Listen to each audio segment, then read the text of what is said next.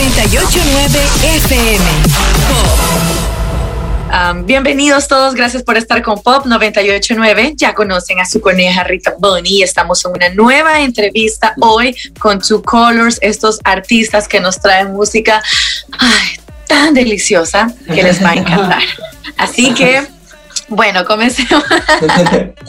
I was just telling people that you, uh, your music is great, and we are very excited to have you here today, guys. That's nice. Thank you. Thank Thank, you you. so much.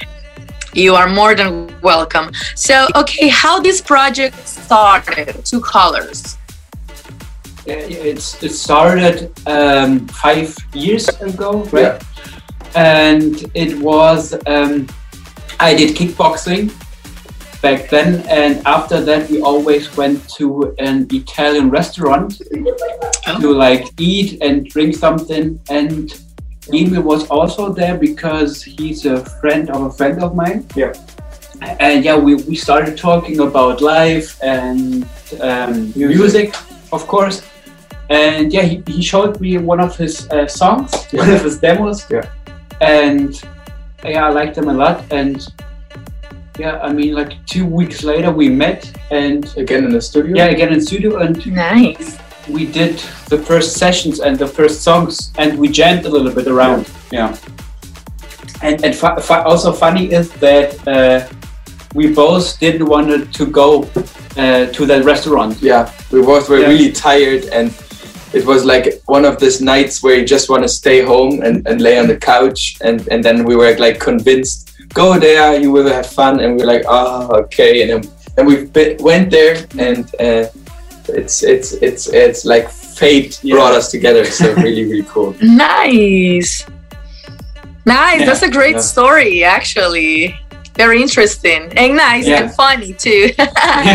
Thank you.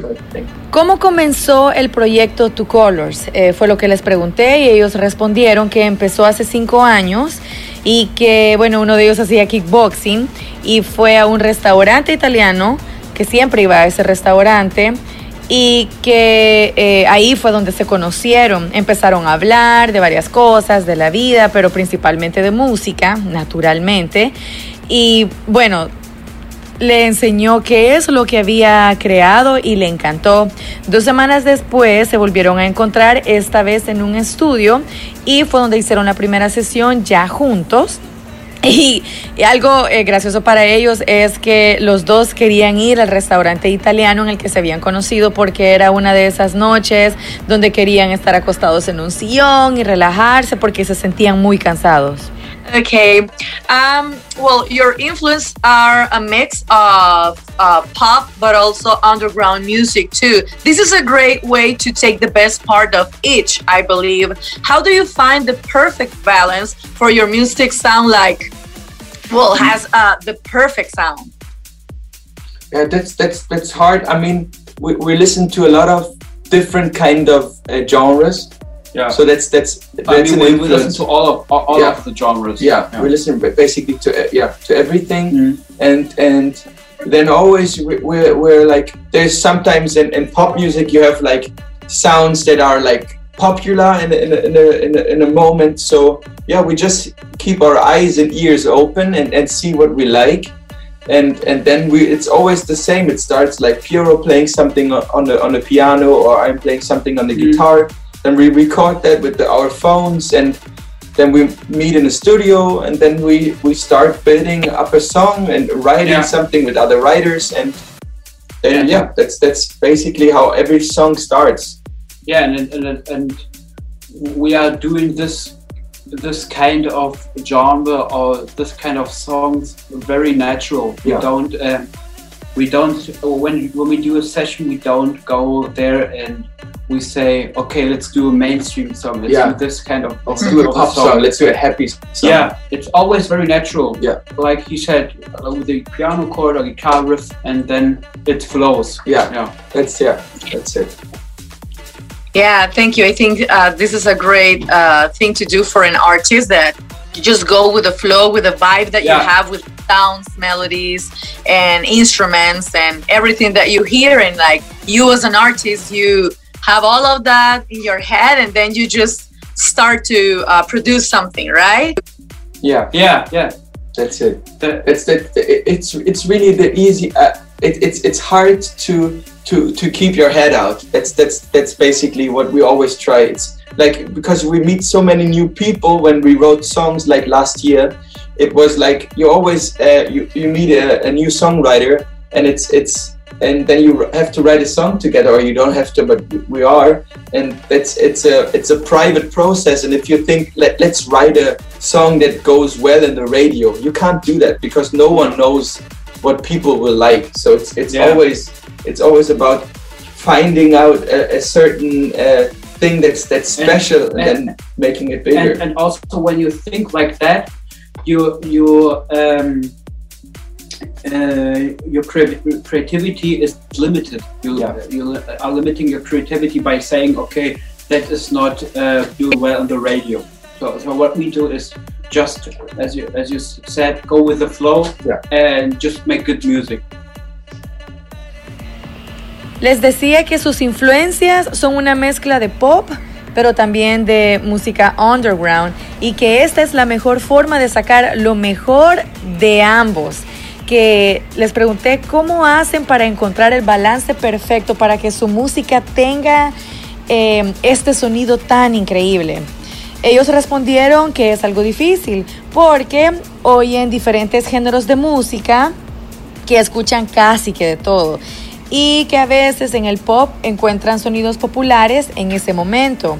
Y ellos siempre mantienen los ojos y los oídos abiertos, que si escuchan algo que les gusta, eh, lo graban en el teléfono para luego trabajarlo formalmente ya en el estudio. Eh, así es como construyen sus canciones, sus producciones y como cada canción nace. Eh, cuando hacen una sesión es muy natural y dejan que todo simplemente fluya. I think this Yeah. is pretty exciting for artists that you never know how your song. Of course, we want uh, we know we want that a song uh, to be an um, a hit, of course, but it will be pretty exciting that uh, you don't know what uh, the song will cost on the public, right? Uh, Mhm. Because we the public. Um, feel and live uh, the song not just the lyrics but everything Yeah. right yeah it's it's it's it's it's super hard. I mean uh, as we we did music five years together and we wrote so many songs and we brought out i don't know we released over 20 songs. So and Lovefool was i don't know our 25th release or something. And this song really took off. So it, you never know. And, and there were other songs where we thought this one is really good. The people will like it. And nothing happened. So it's it's it's all about like luck and the right timing and then people enjoying that song and having the possibility for, in, uh, to to be played in other countries that's also not something that's that's normal so you, you you have to have a team that is supporting you and making promotion so Yeah. there's so much involved in, in creating a song that is listened by so many people that I don't know. I, I wouldn't say I know how to do it. It's it's like a black box. Every everybody does does something good in it, and then you shake, and then you hope that it's Yeah. working out. we, yeah, we, we are just uh, giving like um, hundred uh, percent of us, and that, I mean that is just what we can do. Yeah, Bueno, yo les decía que esto es increíble para mí, que un artista eh, haga algo así al crear su música.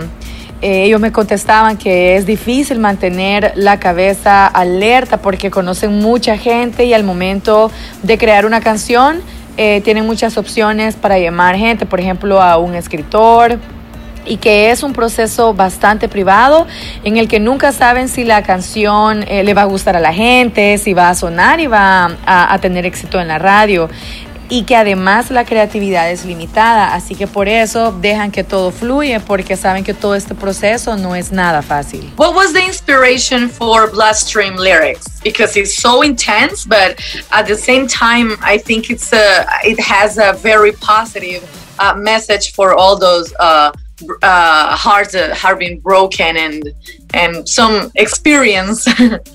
yeah. I mean, the idea was that we started that song. There was no uh, when we- wrote it together. Like four dudes wrote a, wrote a song about a heartbreak. So so it was not the intention to to write that song. it was just there was one word that was the word withdrawals, and we thought, okay, let's let's let's let's just write something, and and it ended up describing that feeling that you're going through when you are on a, on a breakup and you still crave for another person and you even though you know it's it's over and even though you know it will hurt you you still want to be with that other person and, and Yeah. that's that's a feeling that everyone who who already loved someone and and got a broken heart knows knows that that, that Can relate to this. can can re- really relate to that and and that's something we wanted to to to to, to, to write a song about. yeah Yeah. so so, so people with broken hearts can can say okay i'm, I'm feeling better now Yeah. and, and and i i've been there and i've done that and, and You now, I'm- I'm better what You are not alone. yeah you're not alone it's that's it's it's really, it's, it's it's really yeah, everyone knows that and and even in, in that moment it feels like uh, the world is is breaking apart and and after a while it gets better and better and that's something we wanted to describe Yeah. Les decía que esto es bastante emocionante para un artista porque aunque también es difícil que nunca saben si una canción va a tener éxito o no, tampoco saben de qué forma va a impactar al público y qué es lo que les causará. Ellos recalcan que, que no se sabe y que es difícil porque, por ejemplo, ellos ya trabajaron cinco años haciendo música y que de repente sale una canción que sí es un éxito, que a la gente le gusta, que están recibiendo bastante apoyo y promoción, pero de nuevo que nunca se sabe cuándo esto va a pasar o si va a pasar. eh, pero que no importa sin saber cuál va a ser el futuro de esta canción, que ellos siempre dan el 100%. Luego les pregunté cuál fue la inspiración para Bloodstream, que es la canción que estamos promoviendo acá en Pop 989, porque es una canción muy intensa, pero tiene un mensaje muy positivo para los corazones rotos. Em, ellos dicen que la idea era crear una canción sobre corazones rotos, que no fue así intención de decir, ah, hagamos esta canción que diga esto y que sea así, sino que solo estaba esa idea. Y que la canción realmente solo salió. Eh, era una idea sobre escribir algo de cómo se siente cuando una persona extraña a otra, en este caso a su expareja, que aunque sepan que ya se acabó, que esto lo puede seguir lastimando, que la persona lo puede seguir lastimando, pero lo sigue queriendo y lo sigue extrañando y quiere seguir estando con esa persona. Entonces querían escribir sobre eso para hacerlos sentir mejor y hacerlos saber también que no están solos. Extrañando y quieren seguir con esa persona. Eh, Yeah, I think this song uh, it's already a big help for uh, a lot of people. That, as you said, that with the message that you are not alone, right? So they they will find, I think, peace in your song. So this is a very uh, a very uh, positive way to help people through your music. it's cool It's Yeah. That's what we are trying. yeah And this song, Bloodstream, has hypnotics. Well, for me, hypnotics melodies and rhythm is like, I can't stop and I want to. Well, I actually played the song on a loop yeah Oh, cool. over That's and good. over and over. yeah, Nice. because it's, yeah, it's catch me. Uh, the sound is amazing. So I think that it's very curious that the lyrics is like, okay, we are helping you with this situation that you're suffering right now, but on in the other way, we have a great music that will make you dance and feel great at the same time. Yeah. yeah yeah that, that, that, that is something we um, we always we are always trying we describe it as um, when you're when you you can dance and cry at the same time. Yeah. So that uh, it's it's a very emotional song but Mhm. um, there's also Like, it lifts energy you, yeah. in the song. Yeah it lifts you up. It lifts you up yeah. Yeah. Yeah, it's like that you feel release after that, but Yeah. not just that, you will feel happy because of the music. yeah. Yeah right that's, that's Yeah, right. because Yeah. it's not a sad music that you feel even worse, even that you cry Yeah. and that helps you. Yeah. It's like, yeah, I'm sad, but at the same time, I'm feeling better with this music, right? Yeah. that's the Oh, that's, that's that's the it. way that's the way thank you go so much yeah Okay, perfect. Yo les comentaba que esta es una canción que va a ayudar a muchas personas a encontrar la paz a través de, a través de su música y que bueno, yo siento que tiene un sonido, bueno, unas melodías hipnóticas eh, que a mí me hacen no querer dejar de escucharla, que realmente yo esta canción la escuché en un loop, es decir, una vez tras otra, porque atrapa bastante y es algo curioso que en la letra ayudan a los que sufren por un corazón roto, por una ruptura, pero que por el otro lado tenemos una excelente música que nos hace bailar y sentirnos mejor. Ellos contestaron que eh, bueno, lo describen como poder llorar y bailar con esta canción. I need to ask you this too.